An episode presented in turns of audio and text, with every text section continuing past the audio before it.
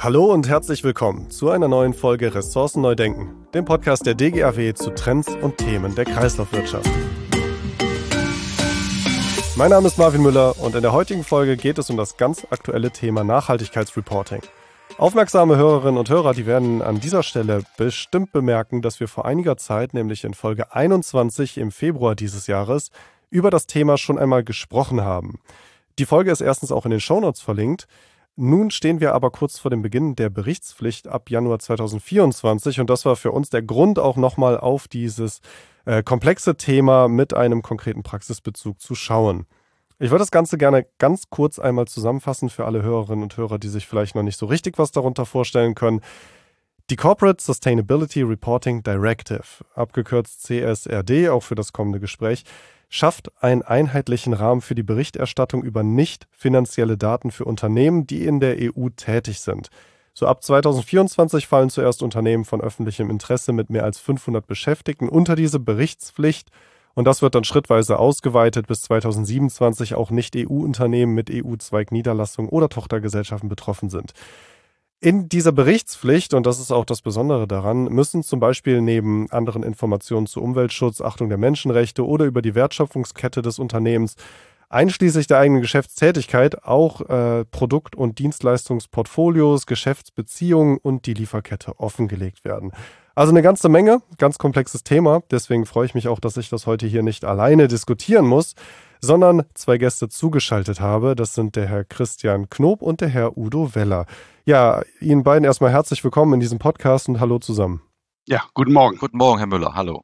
Ja, bevor wir anfangen, äh, möchte ich Sie natürlich ganz kurz auch noch einmal vorstellen. Ähm, Herr Christian Knob erlangte seinen Abschluss als Diplom-Kaufmann an der Universität der Bundeswehr in Hamburg und war nach der Offiziersausbildung zunächst einige Jahre in der Konsumgüterindustrie und danach über mehr als 20 Jahre in verschiedenen Führungspositionen in der Entsorgungsbranche. Seit 2023 ist er Managing Director und Managing Partner der Envisio Group. Und Herr Udo Weller studierte Bauingenieurwesen mit Vertiefungsrichtung Wasser- und Abfallwirtschaft an der FH Aachen und arbeitete ab 1991 zunächst einige Jahre als freiberuflicher Ingenieur und Unternehmensberater und gründete dann 1994 die heutige Envisio Expertise GmbH und ist seitdem Inhaber und Geschäftsführer der Envisio Group. Ja, ich würde sagen, wir steigen einfach direkt mal ins Thema ein. In Folge 21 haben wir uns schon mal ein bisschen die Hintergründe der CSRD angeschaut und auch darüber diskutiert, welche Tragweite die Berichtsanforderungen eigentlich haben. Mich würde nun mal der Blick auf die betroffenen Unternehmen interessieren. Wie sieht es eigentlich an deren Stelle aus? Sind die Unternehmen in Deutschland gut auf diese Berichtspflicht aufgestellt und vorbereitet oder noch nicht? Ja, Herr Müller, das ist äh, in der Tat eine sehr interessante Frage, die Sie da direkt zu Beginn stellen. Sie hatten ja eingangs nochmal den aktuellen Status geschildert. Also wir wissen, die äh, CSRD kommt, wie man so schön sagt, so sicher wie das Arm in der Kirche. Die Mitgliedstaaten der EU haben Zeit bis zum 6. Juli 2024 diese Richtlinie in ein nationales Recht zu überführen. Das heißt, wir reden hier auch nicht nur über Deutschland, sondern über alle EU-Staaten. Äh, damit verbunden ist eine deutliche Ausweitung des Kreises der berichtspflichtigen Unternehmen von aktuell circa 11.700 auf dann circa 52.000 Unternehmen sowie eine grundlegende Überarbeitung der Berichtsinhalte in Form verpflichtender Standards für die Nachhaltigkeitsberichterstattung. Und die Berichterstattung unterliegt zudem ab dem ersten Anwendungsjahr einer verpflichtenden externen Prüfung mit begrenzter Sicherheit. Dazu kommen wir später dann noch einmal. Hm. Ähm, für die Geschäftsjahre ab dem 01.01.24, Sie hatten es auch erwähnt, gilt, dass äh, die sogenannten ja, EU-PEIs, also Unternehmen von öffentlichem Interesse, mit den genannten Parametern, also kapitalmarktorientiert mit mehr als 500 Mitarbeitern, einem Umsatz von mehr als 40 Millionen oder einer Bilanzsumme höher 20 Millionen diesen Verpflichtungen nachkommen müssen. Was wir nun aus unseren Gesprächen mit diesen Unternehmen wissen und im Wesentlichen auch in Umfragen zum Beispiel von IHKs aktuell bestätigt wird, dass circa ein Drittel sich aktuell mit dem Thema CSRD beschäftigen und intern an Lösungen arbeiten. Es sind ja, das wie wir auch im Laufe des Gesprächs noch feststellen, ja, zumal ja auch, äh, wenn wir über das Thema Entsorgung sprechen, jedes einzelne Entsorgungsunternehmen an sich auch berichten muss, wenn es die Kriterien erfüllt und dann deren Kunden. Also wir reden ja hier von einem mehrschichtigen Berichtswesen äh, und die Betroffenheit obliegt ja dann an vielen Stellen. In diesen berichtspflichtigen Unternehmen, zum Beispiel bei den Entsorgern, fehlt, das wissen wir auch aus Gesprächen, das notwendige Know-how zum großen Teil, weil wir hier über, ich nenne es mal Spezial-Know-hows sprechen. Wir müssen ja am Ende eine CO2-Äquivalente errechnen. Es geht ja nicht nur darum, Daten zusammenzufügen, sondern das Ergebnis soll ja eine CO2-Äquivalenz sein, um eben bestimmte Nachhaltigkeitsziele dann auch zu erreichen.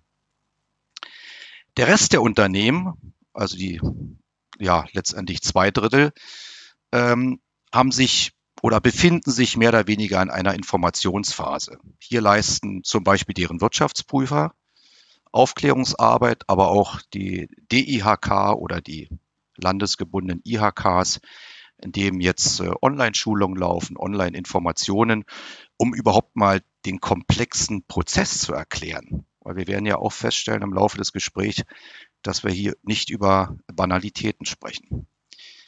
Die Zeitschiene hatten Sie auch angesprochen, ist fixiert. Das heißt, der erste Bericht für 24 ist dann Anfang 25 vorzulegen.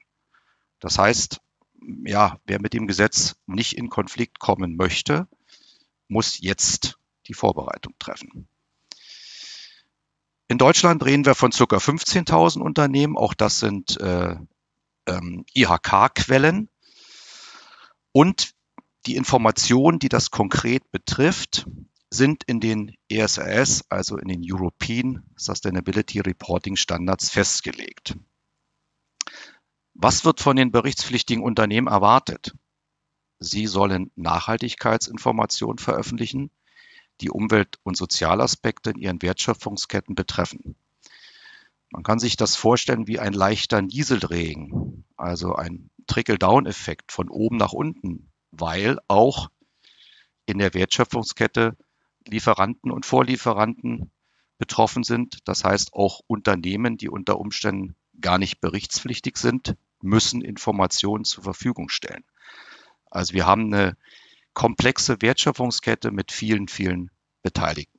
Ich würde gerne äh, einmal kurz bei den betroffenen Unternehmen dann bleiben, weil ich das ganz interessant finde, dass Sie sagen, also ein Drittel bereitet sich davor und zwei Drittel sind noch in der ja, Sammlung von Informationen zum Thema. Das äh, kommt mir jetzt so ein bisschen vor wie damals in der Schule, die Leute, die dann am nächsten Tag Klausur hatten und einen Tag vorher dann angefangen haben zu lernen. Also woran, woran scheitert das denn oder woran hapert es denn bei den Unternehmen, dass man, dass man sich jetzt vorbereitet oder noch in dieser Sammlungsphase von Informationen ist? Ich würde es mal ähm, beschreiben mit einer gewissen Trägheit, die in der Entsorgungsbranche ähm, liegt und auch für diese typisch ist. Man versucht, möglichst lange Dinge von sich fernzuhalten, ähm, gerade was Berichte angeht, äh, Durchführung von Verordnungen, bis es dann am Ende des Tages soweit ist. Und hier, ja, Brüssel ist sehr weit weg. Wir reden über eine Richtlinie, die verabschiedet wurde. Jetzt muss äh, diese Richtlinie in nationales Recht transformiert werden. Das kommt, aber es ist noch nicht ratifiziert.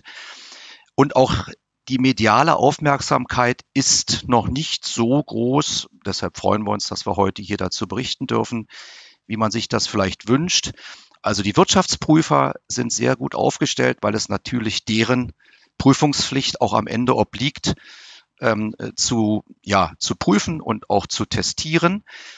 Und äh, sie binden dieses Thema in ihren Gesamtkontext äh, ein und, und informieren ihre Kunden. Aber ich sage mal, je kleiner die Unternehmen werden, und wir reden ja hier von Zeitschienen, also wir fangen mit den wirklich großen Unternehmen an, und die etwas kleineren sind ja dann auch erst im übernächsten und überübernächsten Jahr betroffen. Das heißt, äh, sie haben ja in der Tat noch etwas Zeit. Nur, was ich eingangs sagte, wer früh anfängt, der frühe Vogel fängt den Wurm, ist natürlich äh, besser aufgestellt, als Dinge lange vor sich herzuschieben und dann erst ähm, ja die Daten zusammenzutragen. Wir reden hier von einer wahnsinnigen Datenkomplexität Äh, und sie kommen auch, wie wir später ja erfahren werden oder äh, darstellen werden, nicht mehr mit Excel-Listen klar, sondern sie brauchen hier Datenmanagementsysteme, die das überhaupt handeln können.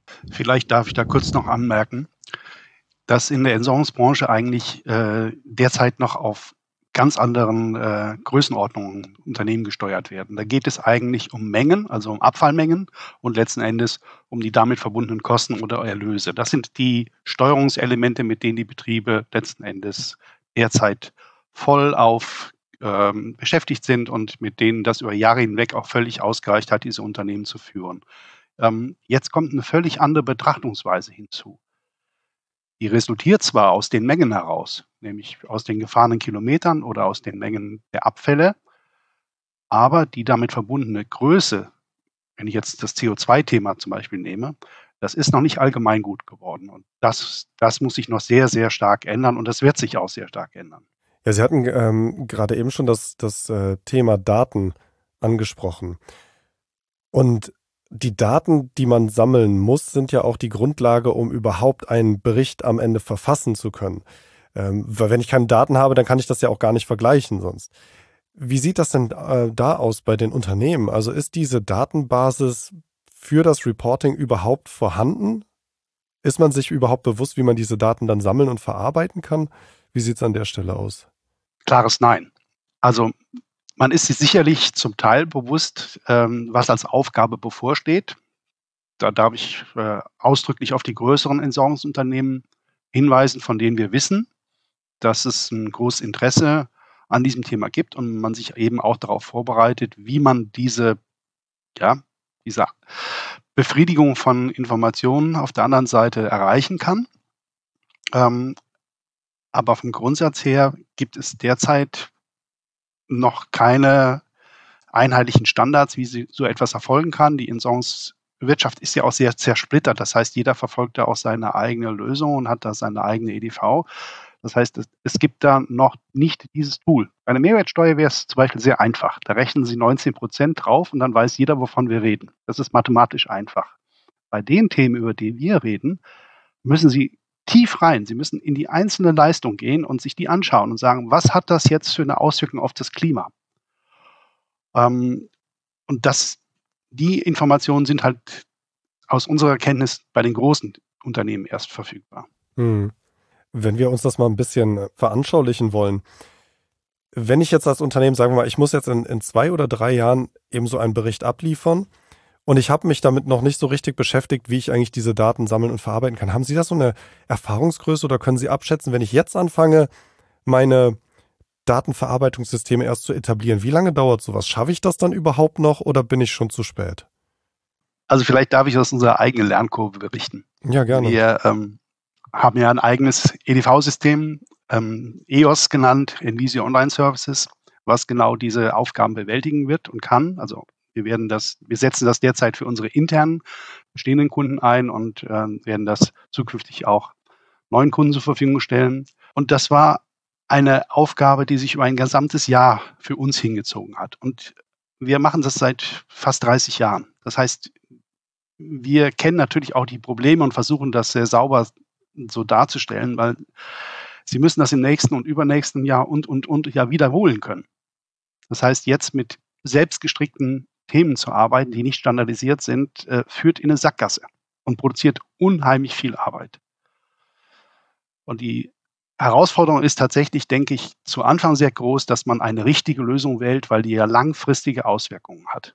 Man braucht eine Lösung, die das alles kann und die muss auch langfristig da sein. Und das muss durchdacht werden und dann müssen Sie anfangen, die Daten zusammenzutragen. Und das ist viel Arbeit, ähm, und auch nervenaufreibend. Und äh, wenn Sie das kurz vor dem Jahresabschluss beginnen würden, dieses Thema, dann haben Sie ein massives Problem. Und wir reden hier über einen Ausschnitt der ESRS, nämlich der E5 für unseren Bereich. Das heißt, die Unternehmen haben insgesamt zwölf ESRS Einzelpunkte im Blick zu haben. Also die Wirtschaftsprüfer weisen heute darauf hin, dass im Gesamtkontext das Thema sehr komplex ist und wir reden heute über einen Ausschnitt aus diesem Bereich, der im Gesamtbericht, den das Unternehmen vorlegen muss, aufzuzeigen ist. Ja, um das auch nochmal für die, für die Hörerinnen und Hörer dann zu veranschaulichen. Also Sie haben gerade ESRS angesprochen. Also die wurden im Juli 2023 veröffentlicht. Also sind die einheitlichen europäischen Standards für die Nachhaltigkeitsberichterstattung. Also die liegen dem ganzen Prozess zugrunde. Vielleicht da nochmal, um unser Publikum abzuholen, können Sie ja ganz kurz erzählen, also was gehört denn da zu den Anforderungen und Grundsätzen, die Bestandteil der ESRS sind?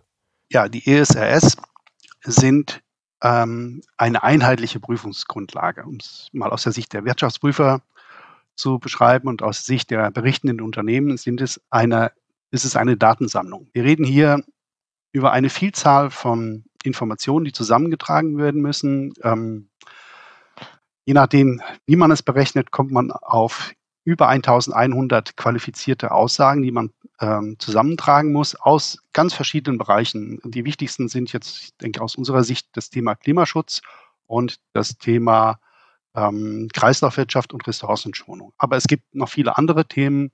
Ähm, auch der soziale Aspekt spielt eine große Rolle. Also von daher, es ist ein sehr breit angelegtes Spektrum, um das Thema Nachhaltigkeit in der gesamten Breite abzubilden. Ja, Herr Knob, Sie hatten eben jetzt schon den Themenbereich E5 angesprochen also den Umweltbereich E5. Darunter sind äh, themenbezogen die Berichtspflichten zur Ressourcennutzung und Kreislaufwirtschaft dargestellt, also zum Beispiel die Haltbarkeit oder auch die Reparierbarkeit, der Anteil von Recyclingmaterial oder das Abfallmanagement, wie Menge an generiertem Abfall, Vorbereitung zur Wiederverwendung, Recycling und so weiter. Das fällt alles darunter. Sie hatten aber auch gesagt, also große Unternehmen, die sind da schon recht gut aufgestellt und können das dann bedienen. Wie sieht das eigentlich dann bei KMUs aus? die können das wahrscheinlich noch nicht so gut, oder? Weil das sind ja auch eine ganze Menge Anforderungen, die jetzt auf die zukommen, oder?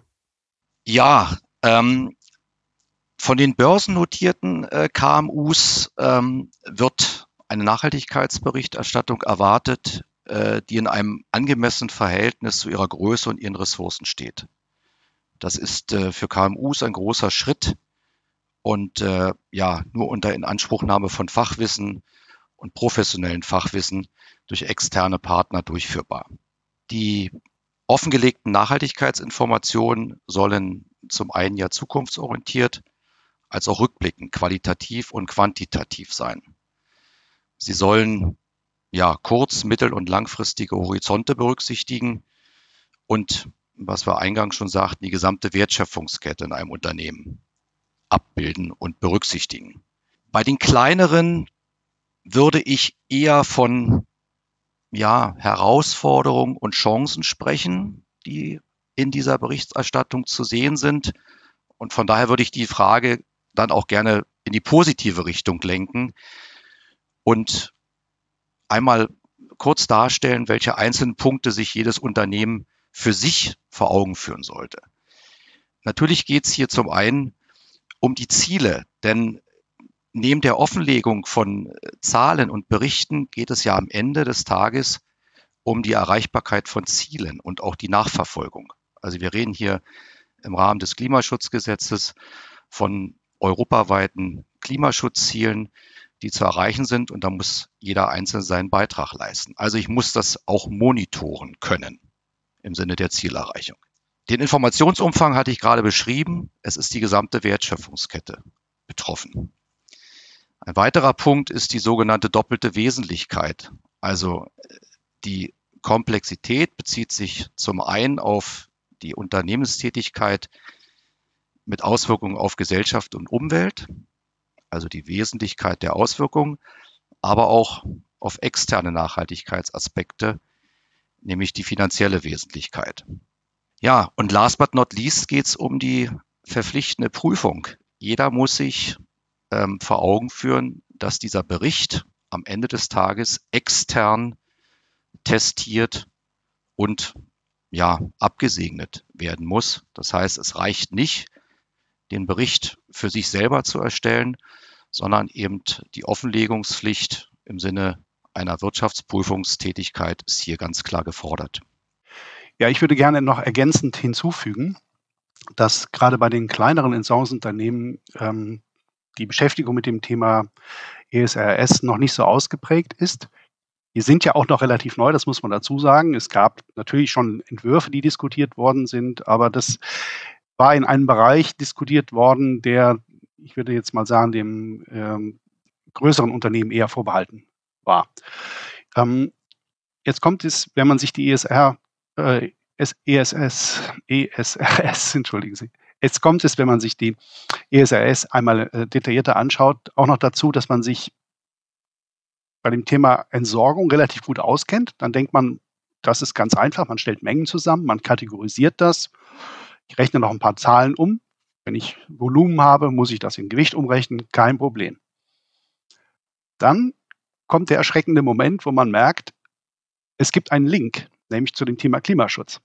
Das heißt, ich muss meine Leistungen auch noch im CO2-Äquivalenten abbilden. Und dieses Wissen ist gerade bei den kleinen Unternehmen noch gar nicht da.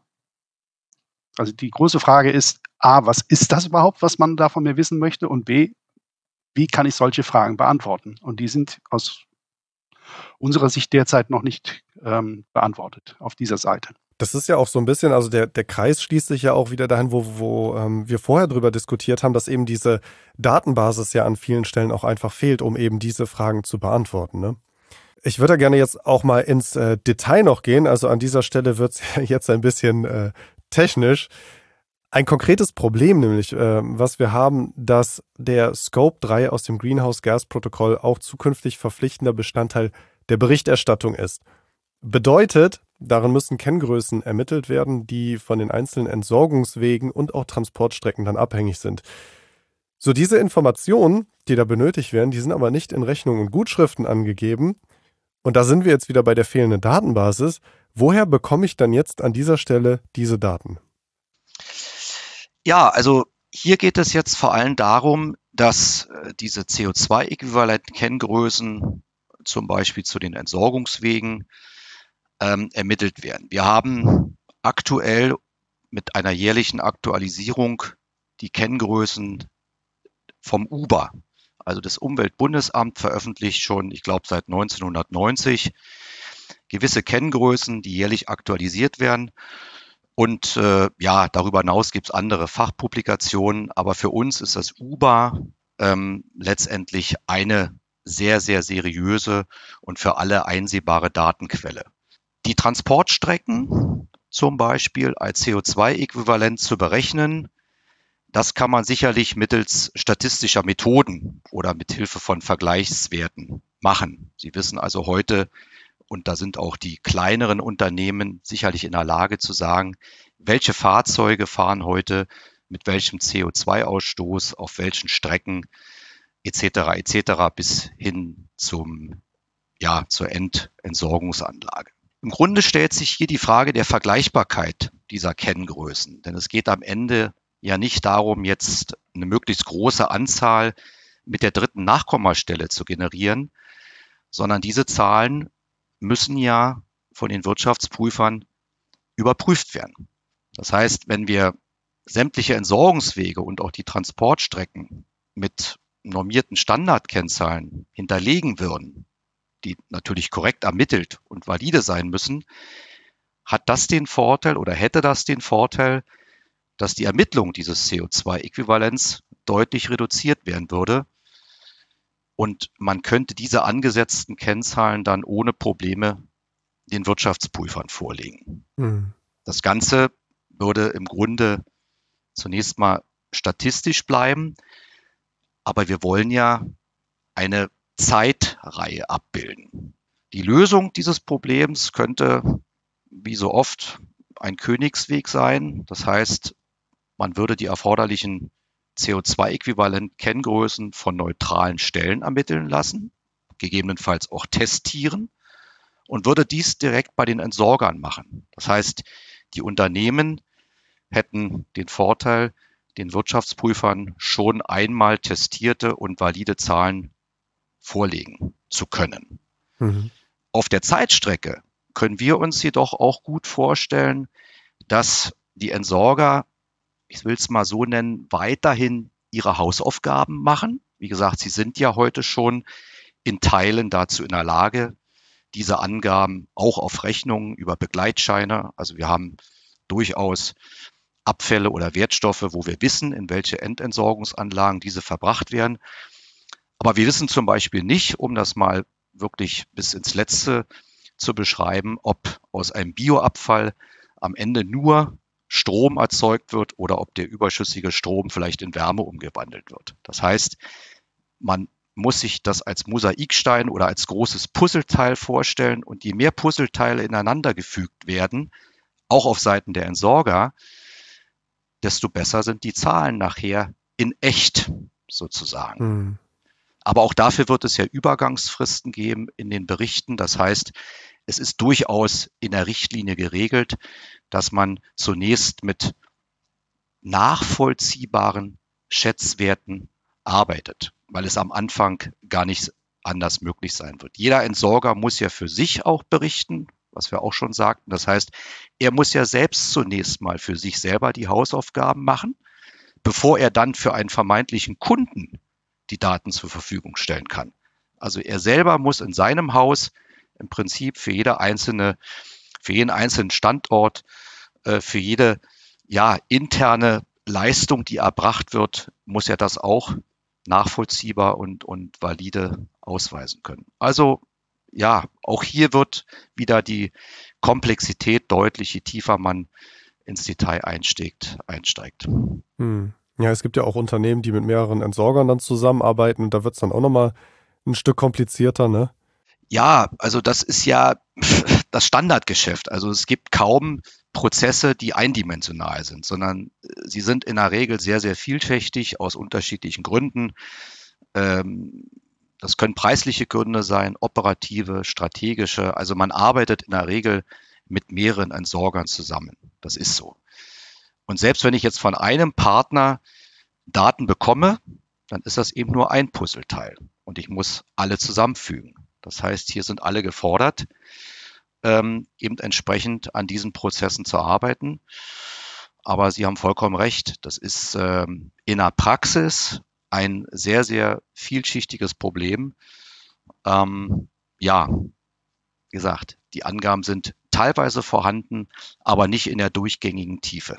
Ich habe ein bisschen auch das Gefühl, dass das auf jeden Fall eine weise Entscheidung war, dem Ganzen eine Übergangsfrist zu geben und das erstmal schrittweise auszubauen. Weil es ist ja doch äh, eine, eine ganze Menge, was da auf die Unternehmen zukommt. Ja, vielleicht darf ich da kurz was dazu sagen. Zum Sehr einen gerne, wollte ja. ich äh, noch darauf hinweisen, dass wir ja nicht nur über das Thema CO2 reden. Mhm. Also wir haben ja auch die Ressourcen, die müssen ja dargestellt werden, also Ressourcenverbrauch, Kreislaufwirtschaft. Das heißt, ich muss meine Abfälle auch äh, gemäß den äh, ESRS zuordnen in verwertbare oder nicht verwertbare Abfälle. Das ist noch leistbar, ähm, jedenfalls für die meisten. Das Problem sind dann die unternehmensspezifischen Standards. Wenn jetzt jemand nach DNK zum Beispiel reportet, der möchte auch noch wissen, welche Abfälle vermeidbar sind. Das heißt, man braucht schon ein etwas tieferes Wissen. Das Wissen kann nicht von den Entsorgern alleine kommen. Das muss natürlich auch in gewisser Art und Weise selber in den Unternehmen generiert werden. Ich wollte das nur äh, mhm.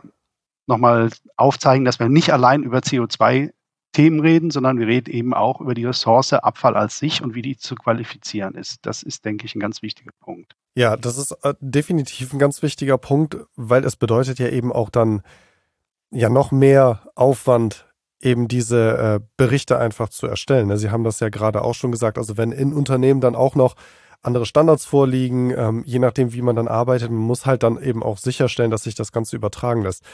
Das wäre auch so ein bisschen meine nächste Frage. Also wie bauen die Unternehmen dann ganz konkret jetzt diese, ja, ich sag mal, Datenerfassungssysteme auf, aber eben auch die Weiterverarbeitung der Daten? Also wie stellt man das am besten an? Ja, die Lösung kann aus unserer Sicht eigentlich nur eine Datenbank sein.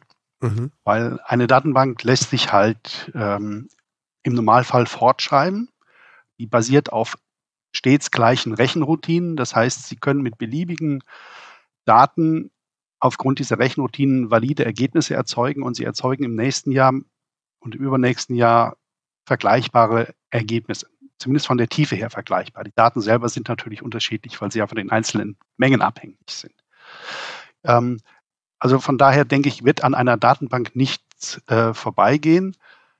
Ähm, das Problem ist natürlich, wie bekommt man diese Daten in die Datenbank hinein und äh, wie werden aus den Angaben, so würde ich es jetzt erstmal sagen, die in den Rechnungen, Gutschriften, Wiegescheinen und so weiter stehen, wie werden aus diesen Sachen Daten, die ich in der Datenbank verarbeiten kann. Also das ist ein Thema, mit dem beschäftigen wir uns jetzt äh, fast ein Jahr intensiv mit zwei sehr spezialisierten Partnern und äh, das allein ist ein Thema, was einen Podcast füllen könnte. Ähm, ich staune, was die technischen Möglichkeiten heute geben, äh, möglich machen. Bin freue mich darüber, aber es ist ähm, für jemand, der das machen muss, handwerklich ist es sehr schwierig zu leisten. Und ähm, ein Punkt vielleicht auch noch ergänzt, Datenbank ist ein Thema. Die ESS, ähm, ESSRS schreiben vor, dass wenn man Berichtszahlen verändert oder Berichtsstandards verändert, das heißt, wenn man zum Beispiel in den ersten drei Jahren, was ja zulässig ist, mit, mit Schätzungen arbeitet oder mit Durchschnittswerten, dann muss ich, wenn ich auf scharfe Werte umsteige, und das wird ja spätestens ab 2028 der Fall sein müssen, dann müssen Unternehmen die Zahlen eben scharf hinterlegen.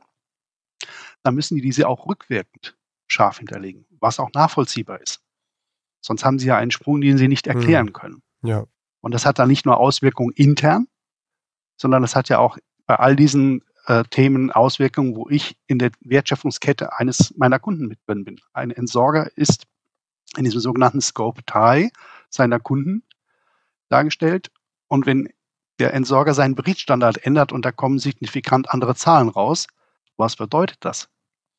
Nämlich, eigentlich stimmen dann die Berichte auch der Kunden nicht mehr. Also deswegen Datenbank ist eins und der andere Punkt ist unsere klare Aussage, von Anfang an so gut und genau wie möglich zu arbeiten. Aber mit diesem, mit diesem äh, Tool oder auch dem, was Sie aufbauen, Sie unterstützen ja auch Kunden. Ne? Also man kann ja durchaus zu Ihnen kommen und sagen, hey, wir müssen diesen Bericht erstellen, helft uns da mal. Ja, natürlich. Also unser Tool ist, wenn Sie so wollen, eine digitalisierte Beratung. Also wir haben mhm. uns viele Jahre damit beschäftigt, wie wir unsere Leistungen ähm, digitalisieren können. Und von daher ist das Thema Nachhaltigkeit, wenn Sie so wollen, ein Abfallprodukt mhm. dieser Digitalisierung, weil ähm, wenn Sie sich seit, wir machen das seit fast 30 Jahren immer mit der Erfassung von Belegen beschäftigen, ähm, dann ist das eine Kenngröße, die dann noch hineingehört. Das ist nicht banal, ich will das auch nicht, nicht kleiner reden, als es ist, aber das ist einfach ein Thema und wir kennen uns sehr damit aus und ja, wir bieten das eben auch entsprechend an, weil wir eben auch der Meinung sind, dass es äh, für den Kunden viel einfacher ist, wenn er sich ein Stück fertig kauft. Das heißt, er kauft sich eine Leistung, die ist klar definiert. Er braucht gewisse Angaben. Wir wissen, wie, aus welchen Unterlagen wir diese Daten erzeugen können und der, Date, äh, der Kunde kann sich auf die Qualität der Daten verlassen. Ähm, in meinem Falle ist es ja auch so, dass ich das äh, auch noch testieren kann. Das heißt, ähm, dass das, was da steht, dass die Mengen auch dementsprechend, was in der, ähm, ta was tatsächlich so war, das erleichtert auch den Prüfern den Prüfaufwand. Wir hatten ja eben, wenn ich das ergänzen darf, davon gesprochen oder die Frage war, woran hapert es bei vielen Unternehmen und ich habe es als ganz bewusst als Chance auch versucht darzustellen. Und auch hier liegt für mich eine einmalige Chance. Es wird ein Cut geben im Sinne der notwendigen Berichterstattung. Und die Unternehmen haben jetzt ja vielleicht sogar die finale Chance, umzustellen, ihre internen Prozesse auf eine digitale Datenbank. Das heißt, wenn man es mal schwarz-weiß darstellt, all das, was ich heute in Excel mache und händisch pflege, wird zukünftig eine Datenbank automatisiert mit einer KI, die dahinter geschaltet ist, also auch eine lernfähige Datenbank übernehmen. Das heißt, hier werden auch Prozesse vereinfacht im Sinne des Unternehmens. Wir reden über Kosten. Am Ende des Tages taucht ja heute oft die Frage auf, wenn man sich äh, bei der IHK umhört, was kostet mich denn dieser Prozess überhaupt? Also das ist ja, wir reden hier über Wirtschaftsunternehmen und natürlich muss diese Leistung intern auch bezahlt und bewertet werden. Und wir reden über Manpower, die haben sie heute teilweise gar nicht. Also es reicht hier nicht, äh, jemand an das System zu setzen, der sich mit diesen Kenngrößen gar nicht auskennt. Sie brauchen geschultes Personal und vor allen Dingen brauchen sie davon nicht nur einen, sondern mehrere. Heute reden wir von Nachhaltigkeitsteams, die in großen Unternehmen sich mit diesen Fragestellen, Fragestellungen beschäftigen. Aber wenn die Prozesse dann erstmal automatisiert sind, so wie Herr Weller das gerade beschrieben hat, dann reden wir über Einsparung von Prozesskosten über die Jahre. Äh, das heißt, die Unternehmen haben natürlich auch einen wirtschaftlichen Nutzen wenn Sie heute die Chance ergreifen und Ihre Prozesse umstellen, ja, wie ich es gerade ähm, vielleicht etwas ja, schwarz-weiß beschrieben habe, von Excel Richtung Datenbank. Das ist der notwendige Schritt, den wir ganz klar sehen. Das darf man vielleicht auch noch betonen. Also die Datenbanken der heutigen Zeit, die sind tatsächlich lernfähig. Das heißt, ähm, durch die Daten, die durch KI schon an die passende Stelle gelegt werden, durch die Rechenroutinen, merken die Datenbanken sich ja aus dem letzten Jahr, was letzten Endes wie zugeordnet werden musste und können darauf zugreifen. Und dieser Geschwindigkeits- und Effizienzvorsprung, der schreibt sich ja fort. Das heißt, Sie haben jetzt natürlich zum Anfang immer einen großen Aufwand, aber wenn das System mal läuft, dann läuft es. Das muss man auch sagen. Und dann ist es auch einfach. Hm. Ja, man muss nur mal starten dann damit, ne? Absolut. Genau. Okay, ähm, ja, wir, wir nähern uns langsam äh, dem Ende dieser Podcast-Folge. Ich hätte aber noch ähm, eine Frage zu dem ganzen Thema CSRD, über das wir jetzt hier diskutiert haben. Das Ziel ist ja, die Rechenschaftspflicht europäischer Unternehmen über Nachhaltigkeitsaspekte zu erhöhen und eben auch verbindliche Berichtsstandards auf Ebene der EU dann einzuführen. Da würde mich jetzt mal Ihre ganz persönliche Meinung interessieren. Halten Sie die CSRD für ein geeignetes Mittel für mehr Nachhaltigkeit, beziehungsweise ist das Endergebnis davon mehr Nachhaltigkeit? Ja, wir haben mit einer sehr komplexen Fragestellung begonnen, Herr Müller, und äh, schließen auch mit einer sehr komplexen ja, Frage. Das muss so sein. und wenn Sie mich nach meiner oder nach unserer persönlichen Meinung fragen, lautet die Antwort äh, ganz klar ja. Fakt ist, das haben wir besprochen, die CSRD ist beschlossen, sie ist auf dem Weg und es führt ja langfristig und auch jetzt im ersten Berichtsjahr kein Weg an der Berichterstattung vorbei. Ähm, alleine die Namensänderung dieser Richtlinie deutet ja auf die Zielrichtung innerhalb der EU hin. Wir reden von Nachhaltigkeit. Also da, wo Nachhaltigkeit drinstecken soll, muss das bitte schön auch dokumentiert werden. Auch der Verbraucher, wir alle wollen ja zukünftig wissen, was ist wirklich nachhaltig an dem Produkt, was wir kaufen. Das geht ja auch im, im B2C-Bereich. Also das betrifft ja unser aller Leben äh, in den nächsten Jahren. Und Nachhaltigkeitsinformationen, so wie sie jetzt gefordert sind, werden eben nach einer einheitlichen, nach einem einheitlichen EU-Berichtsstandard offengelegt. Das heißt, für mich trägt die CSRD ganz klar dazu bei, dass die Unternehmen ihrer Verantwortung gegenüber Umwelt und Gesellschaft nicht nur gerecht werden, sondern das auch bitteschön nach außen hin dokumentieren und zeigen. Ich würde noch ergänzen, wir reden ja hier über ein komplexes Thema.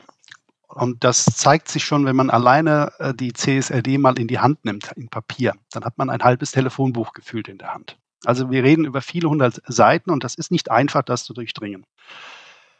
Aber wenn ich keine Standortbestimmung habe, kann ich keine Ziele entwickeln und ich kann mich auch nicht verbessern, weil ich gar nicht weiß, wo ich jetzt stehe.